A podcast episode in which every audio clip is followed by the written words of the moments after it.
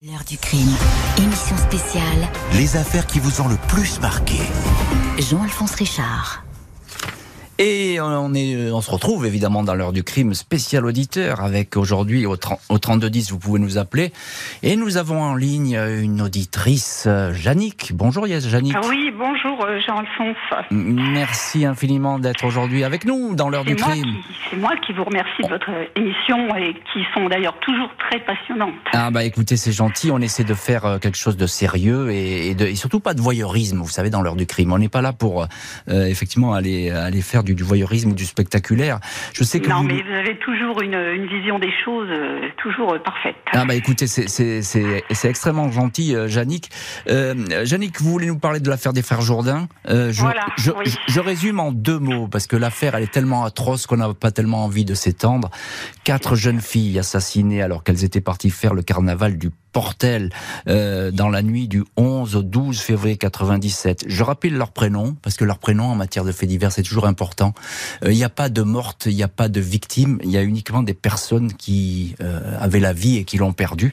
Peggy, Amélie, Audrey et Isabelle, Isabelle, 17 oui. à 20 ans. Alors à vous, je vous laisse la parole. Pourquoi vous voulez parler de cette affaire? Bah, je trouve, euh, je trouve cette affaire me marque toujours. J'y pense, j'y pense par moment parce que euh, au moment où on les cherchait ces filles et qu'elles, euh, comment dire, que le, le- le- on ne savait pas qui avait commis ça. Mhm. Ça a été euh, huit jours après euh, éclairci. euh, C'était atroce, quoi. C'était Ah oui. atroce. Mm. hein. Et la manière dont, en plus, ça a été commis. euh, Oui, c'est atroce.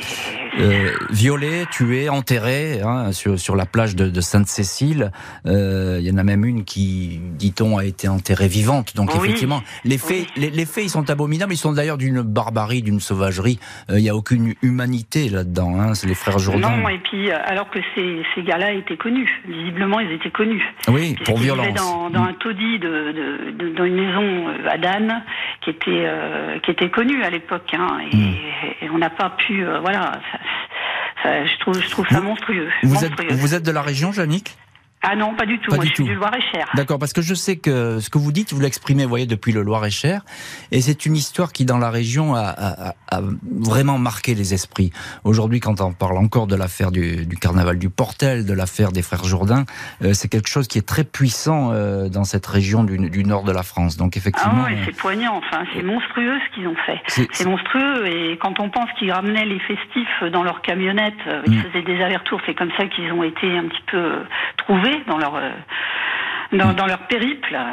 Mon Dieu, enfin c'est c'est je veux dire c'est abominable. Et on en parlait tout à l'heure avec des auditeurs, mais c'est vrai que euh, lorsqu'il y a euh, faits divers, comme on peut les aimer, comme on les écrit nous ici, c'est qu'il y a du mystère, qu'il y a quelque chose qui se passe dans les cerveaux. Et là, en l'occurrence, dans les cerveaux des, des frères Jourdain, hélas, je crois qu'il s'est rien passé du tout. Merci, Yannick, pour votre intervention et restez fidèle à l'heure du crime. On se retrouve tout de suite. L'heure du crime, émission spéciale, Les affaires qui vous ont le plus marqué.